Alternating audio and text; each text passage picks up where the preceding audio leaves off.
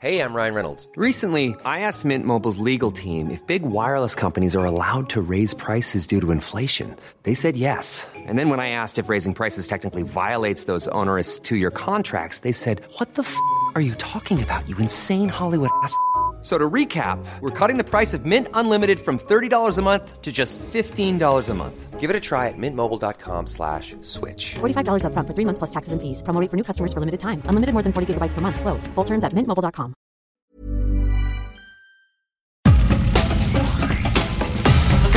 Nada más por convivir. Política, cultura y ocio. Con Juan Ignacio Zavala y Julio Patán. Aquí iniciamos.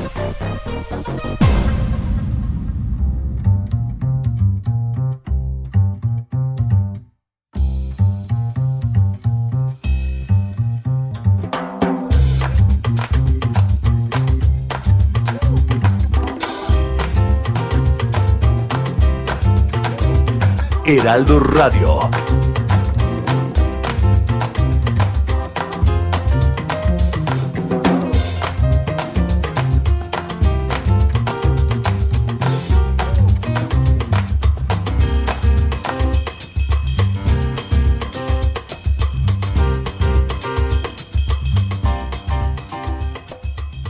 ¿Cómo están?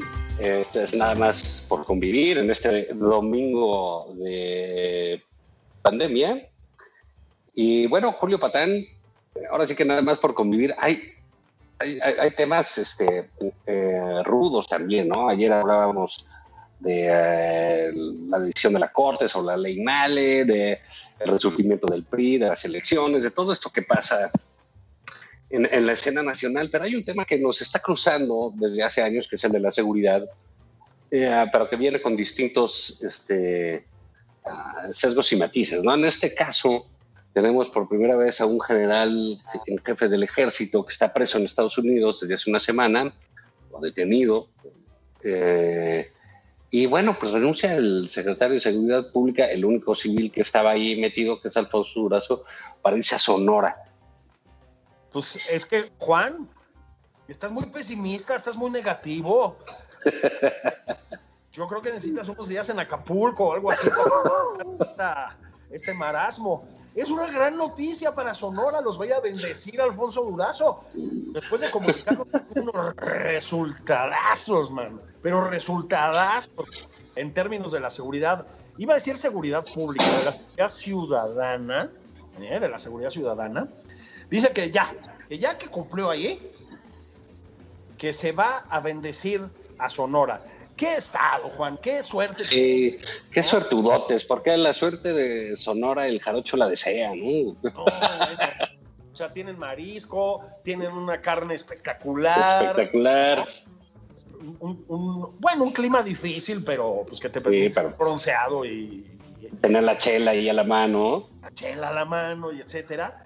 Y, y si a Durazo. las condiciones no fueran suficientes, ese cuerno de la abundancia ahora va Alfonso Durazo para allá. Que además nadie lo veía venir, ¿verdad? Sí, no, una sorpresa enorme, la verdad, ¿no? Como que siempre son, estos de las 4T siempre traen un, un, un, as bajo la manga, ¿no? Una, ah, sí. una carta sorpresa. Una y que bueno, pero... sí. Una nueva bendición. Pero está eso, está, bueno, hubo un debate en Estados Unidos, un debate presidencial, el último de sus debates, este, que transcurrió de forma un poco más civilizada. Y, pero de todas maneras, nosotros tenemos que este, seguir pensando eh, un poco del, del, futuro, ¿no? ¿Qué va a ser y cómo se va a construir la relación bilateral con los Estados Unidos, la relación entre las agencias de información, qué va a hacer el ejército, cómo va a reaccionar, cómo va a reaccionar la Marina? El presidente, que empezó dando traspiés en este sentido, pues ya finalmente ya, ya, ya tiene un carril claro de comunicación y decidió ser él el único que va a hablar del tema y nadie más. Creo que hace bien, Julio. Eh, absolutamente, es decir, aquí hay como diferentes cosas, ¿no? Me parece claro, creo que ya luego lo, lo, lo, desarrollamos a más detalle, pero me parece claro que al presidente le cayó una bomba de tiempo en las manos, o sea, a él y a cualquier presidente que le hubiera pasado, ¿eh? Es decir, lo, quedó, digamos, eh, pues prensado entre los gringos, por decirlo de una manera muy tosca, y el ejército, ¿no?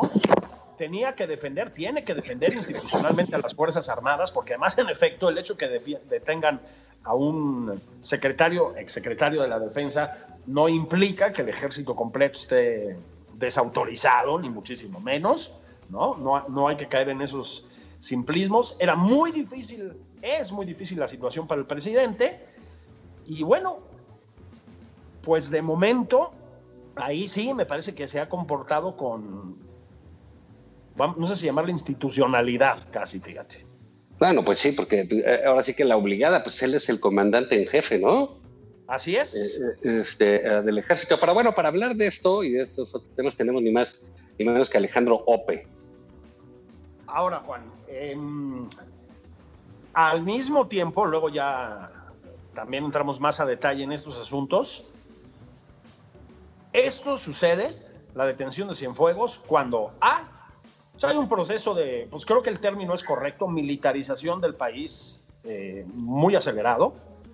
Lo decíamos la semana pasada, eh, falta que pongan a los, a los soldados a hacer yogurts y quesos panela, ¿no? Este, y panele.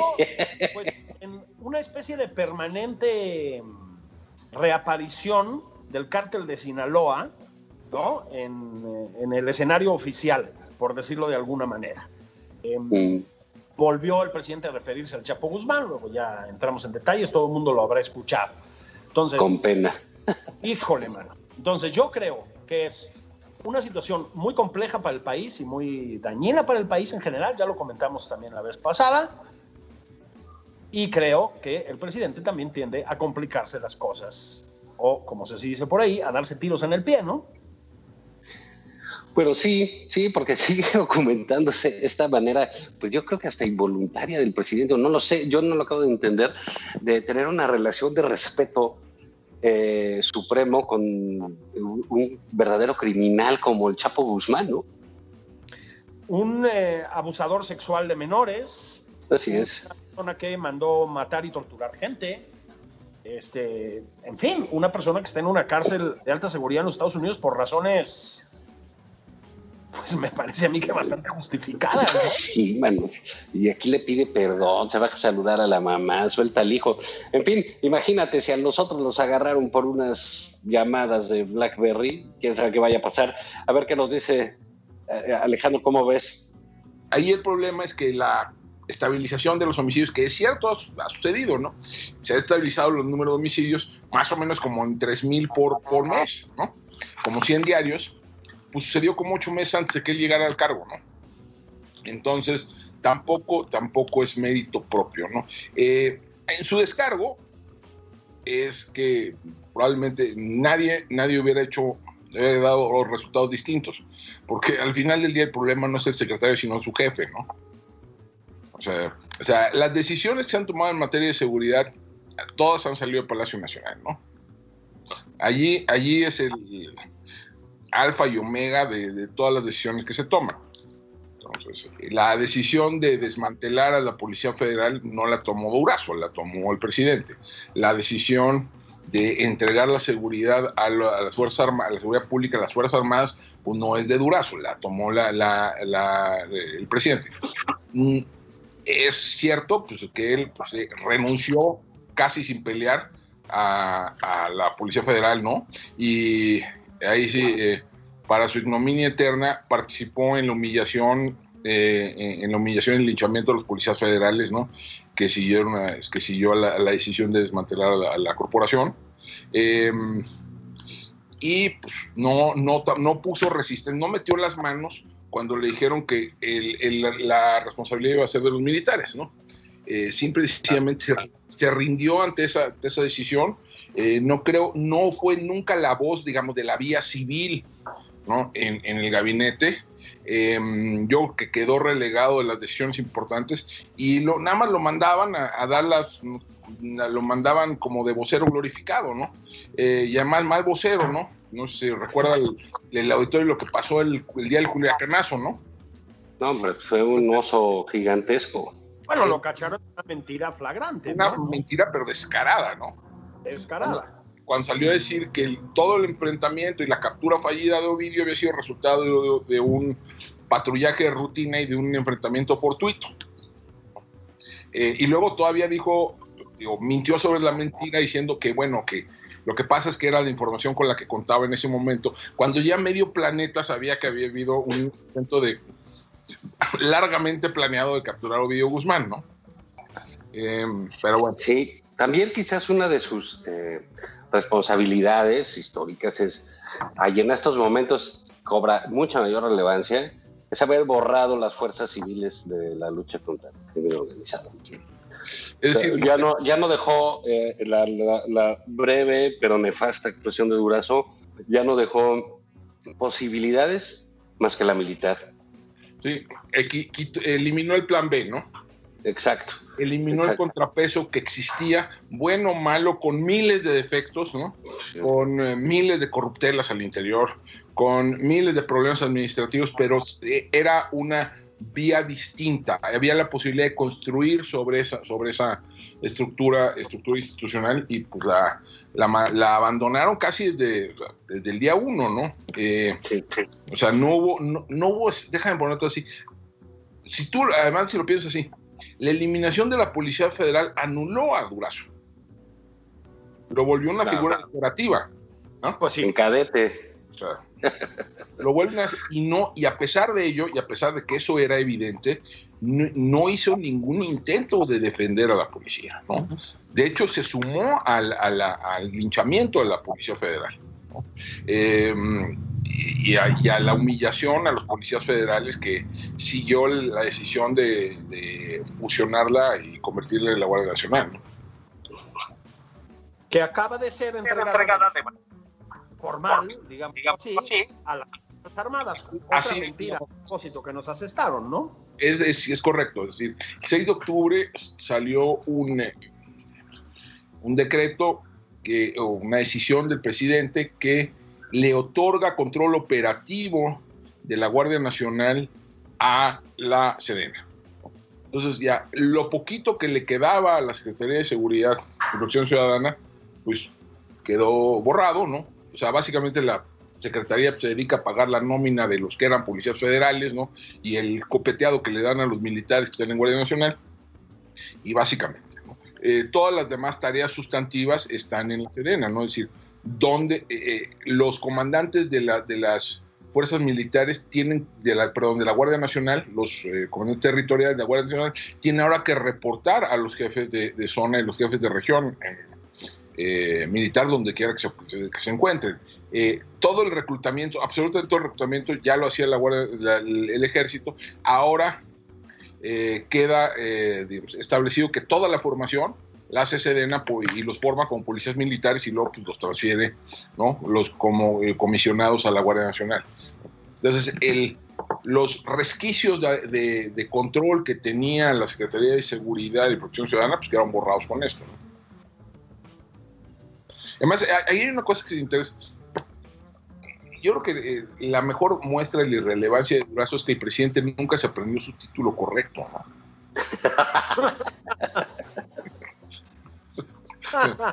el presidente siempre se refiere como el secretario de Seguridad Pública. Formalmente es el secretario de Seguridad y Protección Ciudadana. Siempre le dice secretario de Seguridad Pública. Entonces, por si había dudas de que vivía en el pasado. Entonces, ni siquiera se acuerda del nombre que ellos mismos le dieron a la secretaría. Y, seguro piensa en bonos del ahorro nacional. no Entonces, digo, a mí me parece, a mí siempre eso me, incluso en un el año pasado, en, en un, el spot de, de, la época del informe que hizo el presidente, el de que dedicado al tema de seguridad, que lo que presumieron eran las reuniones de las 6 de la mañana. Incluso sí, en el sí. spot, o sea, en un, digo, un mensaje que uno supondría que es cuidado, ¿no? Que pasa por varias ediciones, le dice secretario de Seguridad Pública. Sí, sí, sí, sí. sí. Entonces, digo, yo creo que, o sea, está, es, es digo, le, le, le, pusieron pues, por allí cositas, ¿no? A la Secretaría, le pusieron de Protección Civil, le sumaron al CISEN, que ahora no es CISEN, sino que se llama Centro Nacional de Inteligencia, pero pues eso siempre se manejan con grados de autonomía muy importantes, entonces queda, es, es, una, es una dependencia que eh, formalmente tiene muchas facultades y en los hechos está absolutamente anulada, ¿no? Y Durazo dejó que lo anularan, ¿no? Dejó que... eh, ahora, de nuevo, en su descargo yo creo que nadie, ningún otro, digamos, leal al presidente hubiera hecho un, un- hubiera tenido un papel muy distinto, ¿no? Sí. ¿Y, y tú crees que, que este, digamos, esta situación que, bueno, se le juntan dos cosas, una, el golpe al ejército, la el descontón al ejército, ¿no? Porque no, no, no es, no es otra cosa, el mal ambiente que se debe vivir hacia adentro del ejército, ¿no? En términos incluso desde para qué nos ponemos a trabajar si vamos a acabar en la cárcel en Estados Unidos, ¿no? Eh, y el gobierno no nos va a pagar ni la defensa, co- cosas por el estilo que pueden, que pueden darse. Y la salida de Durazo como su, pues eh, aunque pareciera de plastilina, pues era su hombre fuerte, ¿no? En, materia de seguridad, su hombre visible eh, a, Durazo. Y ahora, ya con la salida, ¿tú crees que desaparezca la secretaría y que hagan una coordinación o algo por el estilo? ¿O sí traten de darle peso con, con- con algún otro personaje? Dejar a la Secretaría que en los hechos va a funcionar como una especie de vocería glorificada en el tema, ¿no? Em, y que manejará pues temites por aquí por allá cuando haga algo la Guardia Nacional y ya sabes los premios la, la fiesta de fin de año y por el estilo pues ahí estará el secretario no Em, digo la el día de la madre no sé Em, es ese tipo de para eventos para fines protocolarios para fines comunicacionales pero ciertamente no para las tareas sustantivas, ¿no? Y ciertamente no para el control operativo de los casi 90 mil hombres que supuestamente están en la Guardia Nacional, de los 100 mil integrantes de la Guardia Nacional y que supuestamente están bajo el mando del secretario. Eso sí, claramente no, no, está bajo su- no va a estar bajo el control de quien quiera que llegue, ¿no? Em, ahora, pueden hacer, o si llegase alguien con cierto grado de iniciativa y con cierta digamos, vocación de servicio, pues sí pudieran, podrían hacer cosas, ¿no? De verdad, mira, de lo de, de Durazo yo rescato dos cosas, ¿no? De, de sus dos años. Uno, el, hay una cosa que el Modelo Nacional de Policía y Justicia Cívica, que se aprueba en el Consejo Nacional de Seguridad Pública en julio de 2019, y que es, digamos, un buen, es un buen documento, un buen marco conceptual de cómo ir transformando a las policías municipales, ¿no? Pero pasar de ese marco conceptual, de esa idea, a una a política pública y, y a, una, la realidad, digamos, en el terreno, pues sí requiere cierto liderazgo desde la federación. Cosa que, digamos, Durazo, pues, pasaron el, el documento y pues la, implementación se quedó en el vacío. ¿no? Pero alguien, alguien con un poco más de iniciativa tal vez pudiera empujar algunas cosas que no está de- es un es un digamos marco digamos conceptual que está dirigido a las policías municipales grandes no de las 130 ciudades más pobladas del país, pero que pudiera tener efectos importantes en la seguridad de las personas en algunas áreas del país. Eso es una. Luego hay dos que tres funcionarios decentes que se quedan, que llegaron con dudas que ahí se, que, que ahí se quedan. Eh, no menciono sus nombres porque seguro los corren, si los menciono los corren el lunes, ¿no? Sí, sí, Eh, sí, ya ves. entonces mejor no doy sus nombres. Pero hay- su anonimato. sí, o sea, hay algunas personas que están, haci- que están haciendo su esfuerzo en condiciones muy difíciles, ¿no? Eh, y que pues, sí han, han tratado de asumir su responsabilidad en la medida de, en la medida de lo posible. Eh, o sea, sí, sí hay, hay ahí algo de materia prima para poder hacer algo si llega alguna persona que no tenga otro tipo de ambiciones posteriores, ¿no? Eh, eh, y que tenga así la, la idea de dejar algún tipo de legado, ¿no? Eh, ya, digamos, la, la decisión primordial de, de esta administración que fue entregar de la seguridad pública a los militares unidos a revertir. El proceso de construcción de la Guardia Nacional lo liderea Serena completito. Eso ya, decisión tomada, no lo vamos a cambiar de aquí a 2024 pero en el margen podrían hacer alguna, alguien con, con algo, con inteligencia, cierta inteligencia, con vocación de servicio, pues sí podría dejar hacer algunas cosas. Entonces yo, esa, esa es mi esperanza, ¿no? Ahora, ¿quién es ese alguien? Pues no sé, de no sé quién, quién vaya a decir el, el- el- el presidente de la República y digo, cualquier persona que mencionemos aquí como buen candidato seguro lo eliminan, ¿no? Eh, Pero dime una cosa, ¿tú crees que haya, se, esté- se vaya a dar en los próximos meses, etcétera, algún tipo de debate respecto de tener un civil a cargo de las Fuerzas Armadas o no? No, no, no creo. A ver, ese es un debate que tenemos que dar como país, como sociedad, ¿no? Eh, a ver, México es, una, es muy anómalo en el concierto internacional en términos de su relación entre civiles y militares. ¿no? Primero tenemos dos, dos, dos eh, ministerios militares, ¿no? uno de, de defensa y uno de marina. Eso es absolutamente anómalo, en casi ningún país del mundo existe eso. Segundo, el segundo tema es que somos uno de los pocos países donde la, el ministerio o la Secretaría de la Defensa está presidida por un militar. En América Latina solo hay dos países que nunca han tenido un civil al, al frente de su Ministerio de Defensa. Uno es Guatemala y el otro es México. Cuba tuvo uno antes de la revolución. Y el segundo dato que a mí siempre me ha parecido muy interesante es que de 1946 a la fecha, no ha habido un solo secretario de Defensa Nacional que haya sido removido de su cargo antes de finalizar el, el sexenio en el que sirvió. No hay uno solo. Eh, o sea, eso te habla de una dosis de autogobierno enorme. ¿no? Eh, y digo, déjame ponerte, esto es parte del arreglo co- histórico, ¿no? Que se, eh, de los años 40, ¿no? Cuando los generales le ceden el poder a los civiles, los generales revolucionarios le ceden el poder a los civiles, y hay, hay pues, una especie de acuerdo implícito, ¿no? En el cual los militares dejan de participar abiertamente en política y los políticos no se meten en, en asuntos militares. Y ese arreglo le sirve muy bien al país, hay que decirlo también. O sea, aquí no hubo, aquí no vivimos la pesadilla de golpes de Estado, de dictaduras militares que asolaron a todos los países latinoamericanos y que asolaron a, a México durante los primeros 120 años de, 130 años de vida independiente. Eh, el- la última rebelión militar en la historia de México fue la del general Cedillo, Cedillo con C, en Ujú. 1938. Cuando consideras que España tuvo un intento de golpe de Estado en 1981, Claro. o sea, no es menor. Ahora, dicho lo anterior, ese arreglo dependía de que los asuntos militares fueran relativamente limitados, ¿no? Y siempre y lo fueron. O sea, el- el- la contrapartida de esto era que, pues sí, la Sedena se manda sola, pero la Sedena no gastamos nada en defensa, ¿no? México gasta en, en- en defensa menos que cualquier país latinoamericano eh, y del Caribe, salvo Haití, con porcentaje de su PIB. ¿no?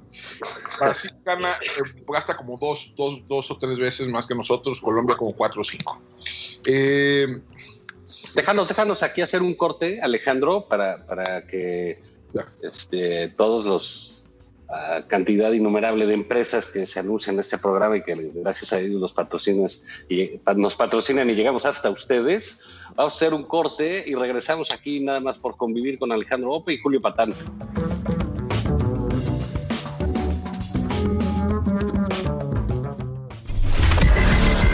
Sigue a Juan Ignacio Zavala en Twitter. Arroba Juan y Zavala.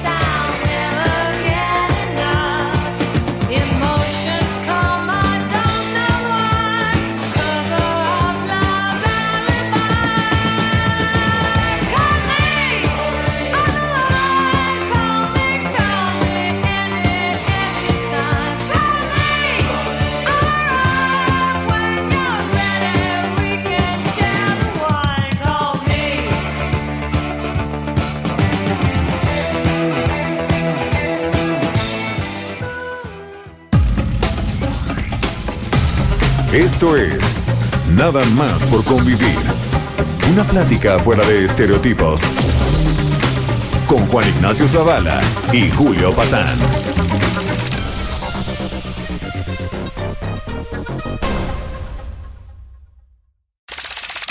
Estamos de regreso en Nada más por convivir. Aquí Juan Ignacio Zavala y Julio Patán.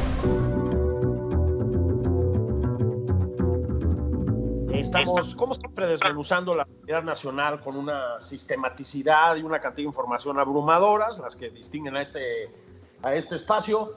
Eh, estamos platicando con Alejandro Ope, Juan Ignacio Zavala, platicábamos sobre la tra- trayectoria triunfal del secretario Durazo a cargo de lo que el presidente llama la seguridad pública. De- yo no sé por qué se sorprenden a propósito de que se sigan usando términos de, de antes. Digo, se, se- se- se informa ahora que hay un plan de rescate, eso no es un chiste, ¿eh? este, de Pemex, que consiste en volver a los petrobonos. Pues ya dijo Juan de los bonos de la- del ahorro nacional, pues hay un secretario de Seguridad Pública. Pero saltamos al tema del ejército, Alejandro, y pues decíamos, se le da formalmente el mando de la Guardia Nacional, el, control operativo, digamos, a las Fuerzas Armadas, con otro propósito de timing, como dices tú, ¿no? O sea, justo cuando tiene la general Cienfuegos. Sí, o sea, a ver, sí, o sea, déjame terminar la idea que estaba. Nuestro problema de control civil sobre las Fuerzas Armadas, pues no era, era muy, muy leve hasta que les empezamos a dar y más y más y más facultades, a la- facultades y responsabilidades a las Fuerzas Armadas. Entonces ahí sí, digamos, nuestro déficit democrático se fue ensanchando. Y entonces ahora sí ya tenemos que tener una discusión sobre qué hacer. Esto añádele, sobre esto se sucede lo del general Cienfuegos, ¿no?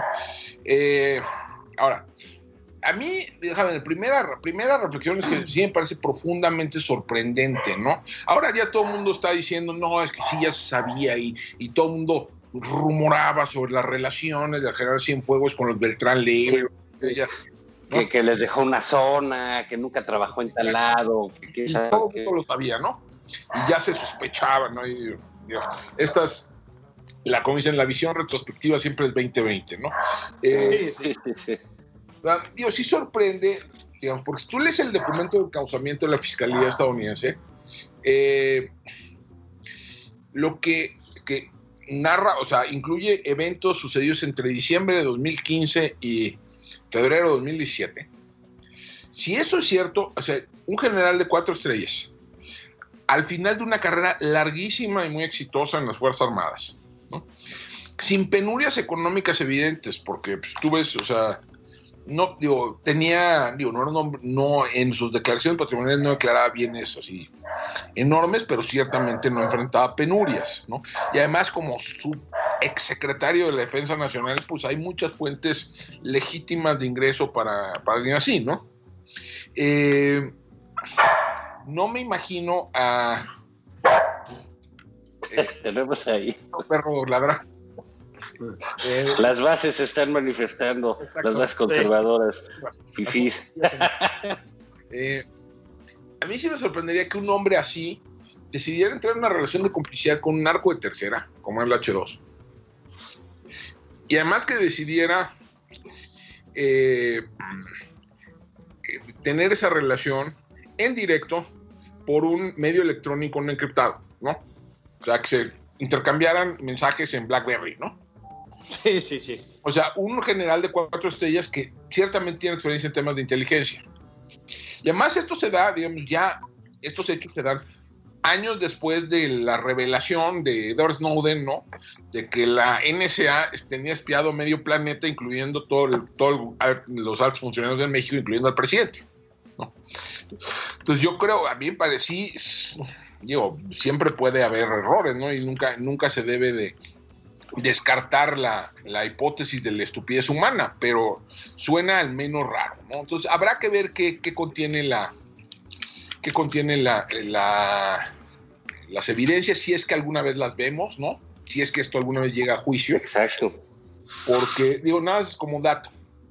En Estados Unidos, 95% de los de las acusaciones ¿no? de las fiscalías eh, que no son, de los casos que no son desechados de arranque por las por el juez, ¿no?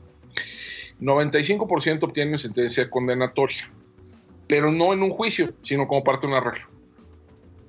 Es lo que los americanos llaman el plea bargain, ¿no? O sea, yo me declaro culpable de un cargo menor, ¿no? A- eh, eh, le evito a la fiscalía los costos juicio. del juicio, eh, le evito eh, la posibilidad de perder en un juicio a cambio de, de una, de una sentencia muy disminuida. ¿no? Eh, entonces, el grueso del- de los casos se resuelven así. Ya que llegan a un juicio en una corte federal, más o menos la fiscalía gana 75% de los casos, ¿no? ya que llegas a juicio. Eh, pero bueno, habrá que ver. A- a- No creo que el general se declare culpable. Genaro no lo ha hecho, no. Genaro no, hasta ahora no ha cambiado su declaración inicial, o sea, se sigue manteniendo en, en la posición de que no es culpable lo que le imputa las autoridades estadounidenses. Eh, yo creo que el general Cienfuegos va a estar en una, en una tesitura similar. Entonces, a lo mejor sí llegamos a juicio y a lo mejor sí llegamos a ver esas evidencias, ¿no? Pero ya veremos, ¿no? Es un primer dato, ¿no? El otro dato es que, eh, o sea, eh, sí obliga a repensar qué tanto queremos meter al ejército, a las Fuerzas Armadas en estos temas, ¿no? Eh, a las Fuerzas Armadas siempre han estado más o menos protegidas de la corrupción, más o menos, ¿eh? Porque corrupción siempre ha habido, pero, pero más protegidas que las corporaciones policiales, en parte por las características de la vía militar, ¿no? Los mueven constantemente, viven, tienen vida en común, no viven en bases, en unidades habitacionales eh, militares, eh, hay, tienen un paquete de beneficios sociales generoso, tienen pensión, tienen seguridad en el empleo, o sea, tienen varias cosas que sirven como dique, ¿no? Y lo segundo es que tradicionalmente las Fuerzas Armadas habían estado un poco alejadas, ¿no? De las tareas de seguridad pública y de combate al narcotráfico. Siempre participaron, en los 70 participaron en la Operación Cóndor, ¿no?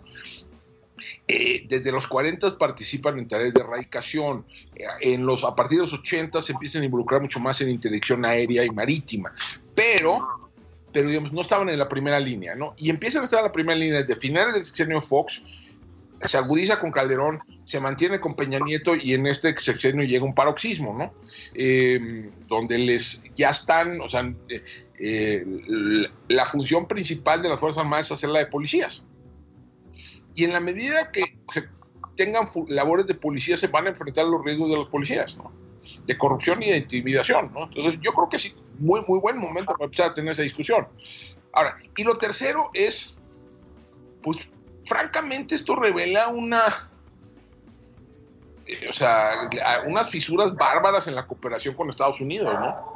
Sí, yo, yo hacia allá quería, quería preguntarles porque eh, indudablemente no va a haber ningún aliciente, no hay ningún aliciente para mantener un intercambio con Estados Unidos por parte de cualquier cuerpo de seguridad mexicano, ¿no? O sea, lo que ha pasado tanto con, con Genaro García Luna como con el general Cienfuegos, pues caray, ni siquiera hace pensar que un subsecretario se le antoja llevar a sus niños a Disney porque va a acabar en Brooklyn. Sí. ¿no? Como es Oye, el además, caso además deja de poner todo así. Piensa lo que dice el propio, de nuevo, el propio documento de encauzamiento de la fiscalía, que está, o sea, el medio de prueba central en contra del general Cienfuegos, como lo es también en, en parte en contra de Genaro García Luna, son intervenciones telefónicas, son intervenciones de comunicaciones. Es decir, una agencia de inteligencia extranjera estaba interviniendo teléfonos en México, comunicaciones entre dos ciudadanos mexicanos, previsiblemente sin el permiso de las autoridades mexicanas, ¿no? Eh, eso es todo menos un acto amistoso, ¿no? O sea, en este, en este asunto no se trata de potencia hostil. Digo. Eh, y sí eh, es. Hace mucho más difícil, o sea, el clima que. Porque el, el ejército siempre ha tenido eh, muchas reservas trabajar con la DEA y por eso la DEA trabajaba más con la Marina. Yo creo que con esto pues, se van a agudizar en serio, ¿no? Eh, ahora, también es cierto que si le quitas al, al aparato de inteligencia mexicano lo que les comparten los, los que les comparten la DEA, pues sí los deja ciegos, ¿eh? porque la mayor fuente de informantes que hay en este país en las organizaciones criminales las, las maneja la DEA. Las, tienen los drones, tienen los, pues ya vemos capacidades amplias de intervención telefónica, ¿no? Sí, no, pues sí. Traen a todos. tú. de comunicación amplísimas. Si, si, le- si le, o sea, si alambrearon al secretario de la Defensa Nacional, pues pueden alambrear básicamente a quien quieran, ¿no? Eh, entonces, en ausencia de eso, pues sí, o sea, la cooperación no puede irse a cero. O sea, también eh, para, para, para las autoridades mexicanas también se debería darse un balazo en el pie, pero sí la hace muy complicada, muy tensa, Sí, claro. eh, donde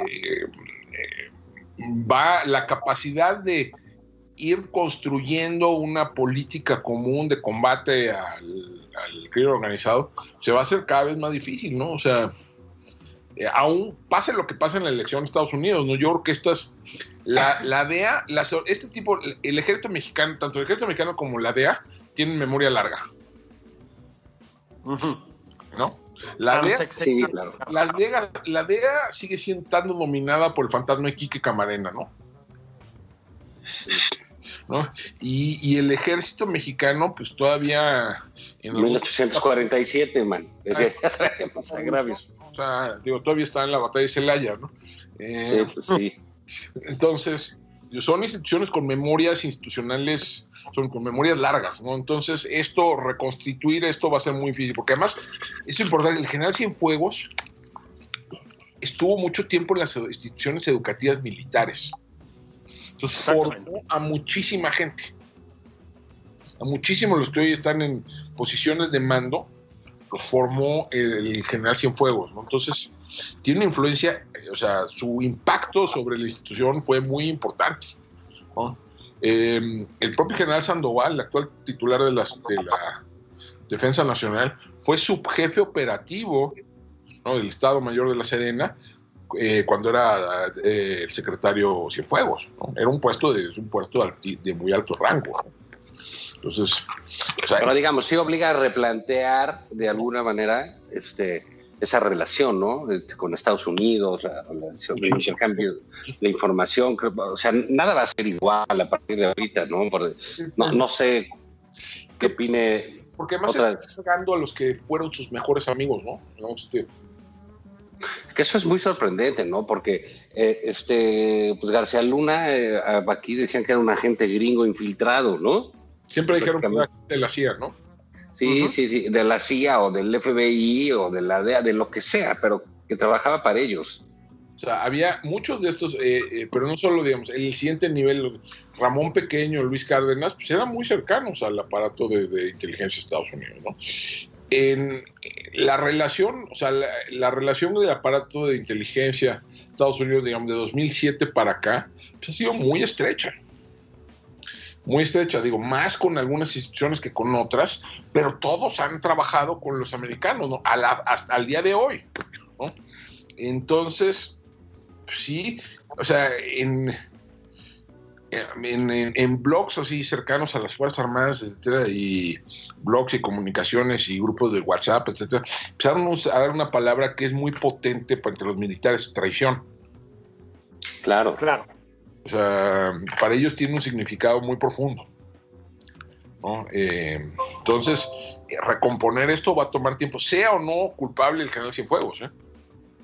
Sí, no, claro, ahí pues este, eh, habrá que, que- que esperar para poder eh, tener alguna, algún juicio o alguna idea clara.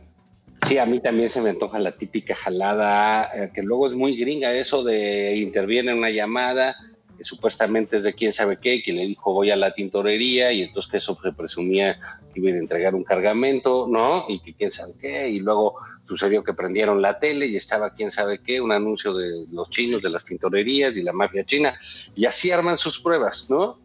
Y creo que, esto que de lo, lo que suena es eso, ¿no? Y yo creo que lo que pasa es que van a aventar, con el caso de Genaro, ¿no? Van a aventar, pues, lo digo, la casa por la ventana, ¿no? A ver, a ver qué pega, ¿no? Eh, intervenciones de comunicaciones a quién sabe quién y que diciendo quién sabe qué. Testigos protegidos, no testigos colaboradores. En el, ca- en el eh, juicio de Genaro van a, pa- van a aparecer por ahí el, ma- el rey Zambada y la Barbie y el grande y, y una un carnaval de personajes muy, muy peculiar. Eh, Y el dinero, ¿no? El dinero, casas y eso. cuentas, ¿no? Porque es A con B, ¿no? El señor, o sea, porque la teoría del caso es, el señor recibe un soborno, soborno del cártel Sinaloa, los deja hacer y deshacer, ¿no? Eh, eh, y a cambio eso los deja eh, hacer y deshacer, y aquí están estos señores que nos, nos están diciendo que les dieron el soborno. Entonces, y aquí tenemos estas cuentas que tiene pues, millones de dólares y que no corresponden a lo que debería ganar un funcionario público. ¿no?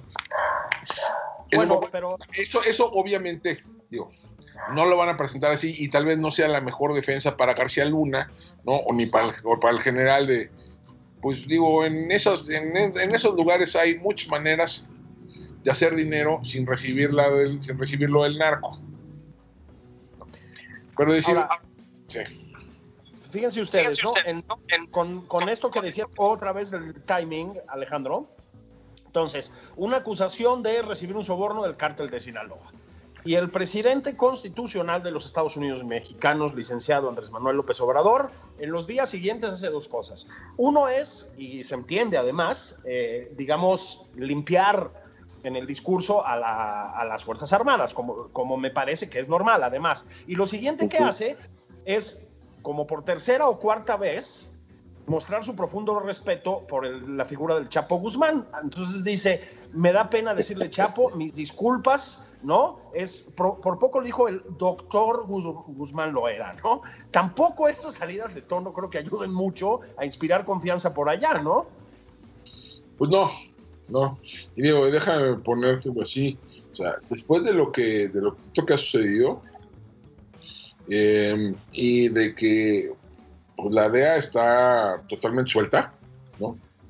Yo si estuviera en el gobierno actual y estaría un poco preocupado por lo que esta gente pudiera hacer allá por 2025, ¿no? Sí, no, yo me iría a Sonora y no saldría de ahí nunca. Ni para ir a Tucson, ¿no? Es donde van, ¿no? Ni para ir a Tucson, para nada. No, Sí. no, los funcionarios mexicanos, discúlpame, no tienen garantías del gobierno estadounidense de lo que les vayan a hacer. ¿Sabes? Este, eso, eso se acabó. O sea, tienes al responsable de una política de seguridad de un gobierno y tienes el jefe del ejército de otro gobierno. Presos en la misma cárcel. Imagínate que tú eres el particular de Durazo, pues ya no fuiste. O sea, ve, conoce Guatemala, conoce tu país. México es muy bonito, te ofrece mucho. Eh, Brasil. Brasil, eh, ¿no? Este, también puedes ir a Argentina, muy buenos cortes, pastas, en fin, no sé, o sea, el, el- el mundo es amplio. ¿no? Sí, pero, ir a Orlando, a Disneylandia sí ya valió. eso ya Sí. valió, puedes ir a Disney de París, ¿no? puedes ir así El Euro Disney, ¿no? al Euro Disney, ¿no? Pero, digamos, porque además, fíjate, si al, al general Cienfuegos y a Genaro se les presume que por unas llamadas hicieron tal cosa, si tienen tal contacto y lograron eh, que los otros pudieran operar tranquilos. Aquí, que fue público y mundial, que liberaron al hijo del Chapo, ¿no? Aquí donde fue público y mundial, que le pusieron a la mamá del Chapo para que el presidente de la República bajara y la saludara que el presidente le pide perdón por decirle Chapo, que es como se le es su mote, pues, ¿no? Pues, caray. pero bueno, sí. Sí. Pero pues caray, pues si eso pasó aquí, pues ese sí, ahí sí, esas sí son pruebas de algo, ¿no? Bueno, y además deja de ponerte así, nunca sabes qué están investigando, ¿no? Deja de- Sí. no sabes si hay una acusación en tu contra.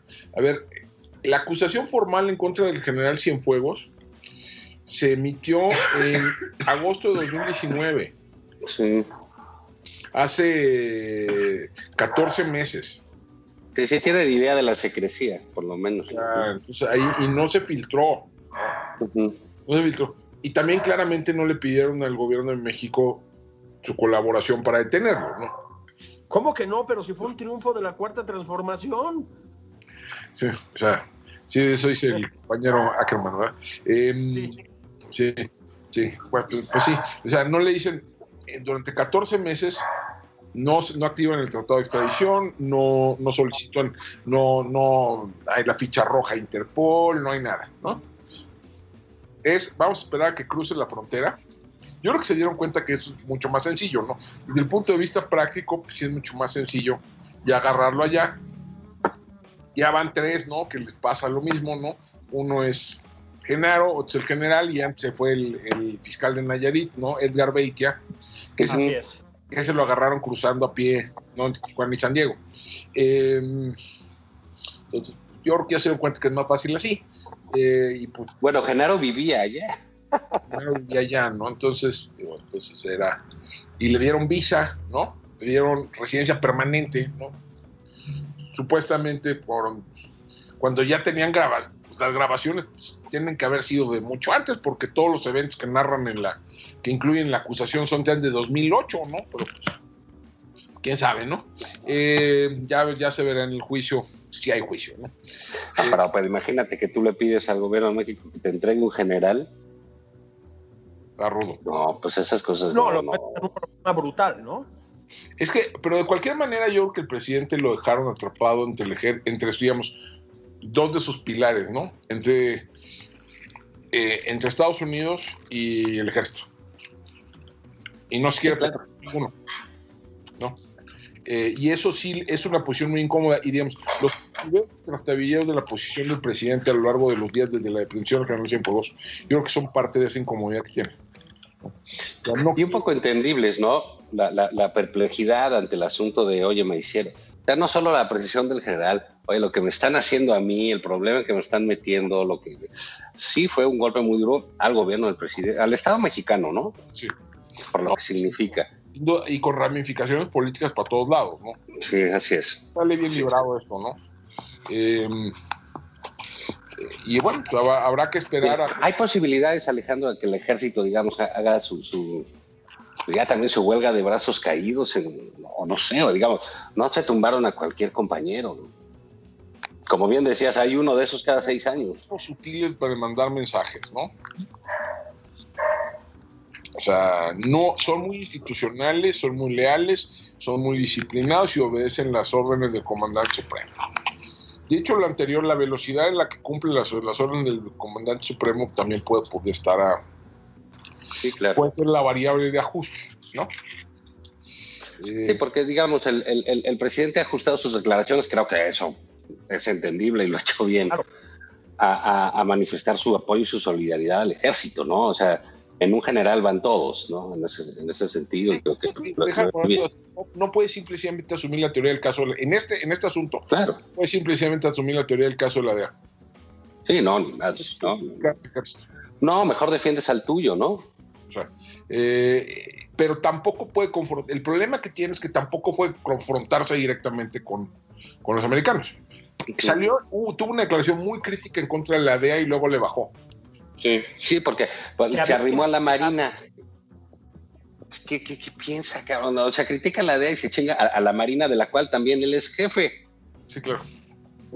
Sí, no. Entonces dices, dices, bueno, no, este señor de veras no. No es fácil, no es sencilla la posición en la que lo pusieron, ¿eh? No, Bueno, no es sencilla, él es presidente de la República, no es sencilla su posición. Pero lo único que no puede ser es si te están poniendo en peligro a tu ejército, le están golpeando a tu ejército, ¿para qué vas tú y agarras a la patada a tu marina? Pues sí. Sí, sí, entonces, sí, a ver, y dice, no, y la DEA se comportó, hacía lo que quería, etcétera. Ah, porque ahorita no. Sí, sí, claro. Pero en fin, se nos ha ido esto este, eh, rápido. Muchísimas gracias, Alejandro, por tu conocimiento, tu sabiduría. Este, sin duda, este, le deja a los radioescuchas un mejor domingo por vivir, ¿no? Claro. Tenemos. Nada más, nada más un consejo para los potenciales involucrados. No sé si tu nieto o nieta o hijo o hija o sobrino o sobrina te dice, ¿me llevas a Disneylandia? Yo recomiendo que contestes algo así como, no, no, mi amor, pero ¿no te gustaría conocer Caracas? Chapultepec. sí. Sí, eso es. Ya nos vamos sobre, eh, eh, sobre el insospechado regreso del PRI a la, a la- a la arena política. Ustedes siempre le ponen el último clavo a ese ataúd y los que mucho matáis gozan de salud. Sí, sí. La verdad es que sí, siguen pataleando, chingado. Eh, Y la verdad que sí. Entonces- todo allá en Palacio Nacional, ¿eh? Se sí. llama resiliencia. Órale, pues.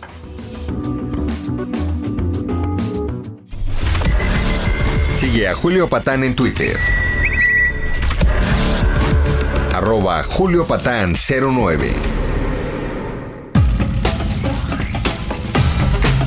Esto fue Nada más por convivir. El espacio con política, cultura y ocio con Juan Ignacio Zavala y Julio Patán.